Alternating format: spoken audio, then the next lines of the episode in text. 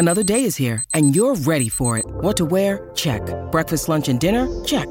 Planning for what's next and how to save for it? That's where Bank of America can help. For your financial to dos, Bank of America has experts ready to help get you closer to your goals. Get started at one of our local financial centers or 24-7 in our mobile banking app. Find a location near you at bankofamerica.com slash talk to us. What would you like the power to do? Mobile banking requires downloading the app and is only available for select devices. Message and data rates may apply. Bank of America and a member FDIC.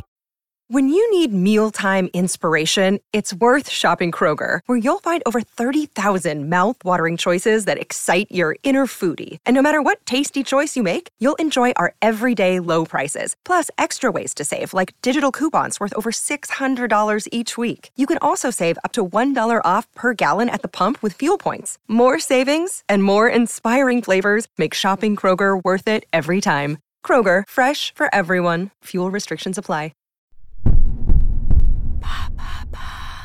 Pourquoi Avatar ressort-il au cinéma? Merci d'avoir posé la question. Véritable phénomène à sa sortie en salle en 2009, Avatar a marqué le public par différents aspects.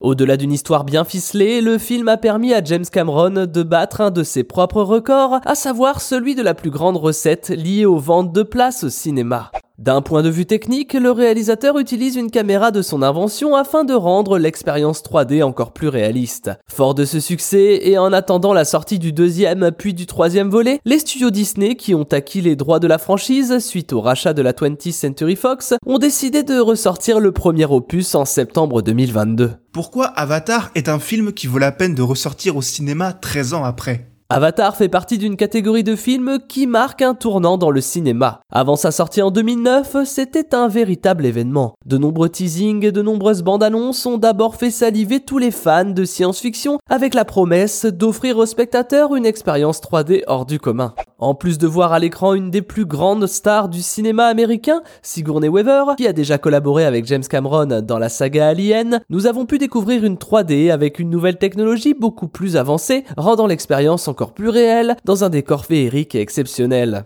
Avatar était donc le film à découvrir au cinéma. C'est donc aussi pour ça qu'on peut le projeter à nouveau 13 ans après à une nouvelle génération de spectateurs. Quelle est la stratégie de Disney en ressortant Avatar au cinéma? Un des soucis que pourrait rencontrer prochainement la suite de Avatar, qui sera intitulée The Way of Water, est le nombre d'années qui la sépare du premier volet. Si une génération attend impatiemment la sortie du deuxième film, une autre, un peu plus jeune, n'ayant pas vécu l'événement sur grand écran, pourrait ne pas être au rendez-vous. Mais comme l'a précisé Steve Asbell, le président de la 20th Century Fox, je peux vous dire qu'il n'y a pas de meilleur appareil marketing dans le secteur que celui de Disney. Ainsi, tout est calculé et après la nouvelle sortie d'Avatar, qui aura pour but de raviver la passion des gens pour la franchise, la suite devrait être sur grand écran dès la fin de l'année. D'ailleurs, dans les interviews qui tournent autour de cette ressortie, la discussion bascule toujours assez vite vers ce que sera Avatar 2, un film qui va époustoufler les gens, d'après les studios. Quelles sont les améliorations que vont connaître le film avec cette ressortie? Le nouvel Avatar aura la particularité d'avoir un son et une image remasterisée. La sortie dans les salles obscures se fera donc en 2D et en 3D, avec une version 4K permettant ainsi aux spectateurs de découvrir l'univers foisonnant du film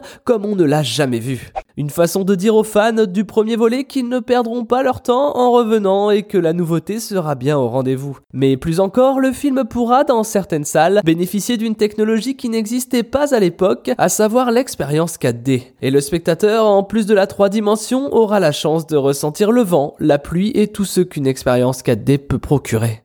Maintenant vous savez, un épisode écrit et réalisé par Thomas Dezer. Ce podcast est disponible sur toutes les plateformes audio et si cet épisode vous a plu, n'hésitez pas à laisser des commentaires ou des étoiles sur vos applis de podcast préférés.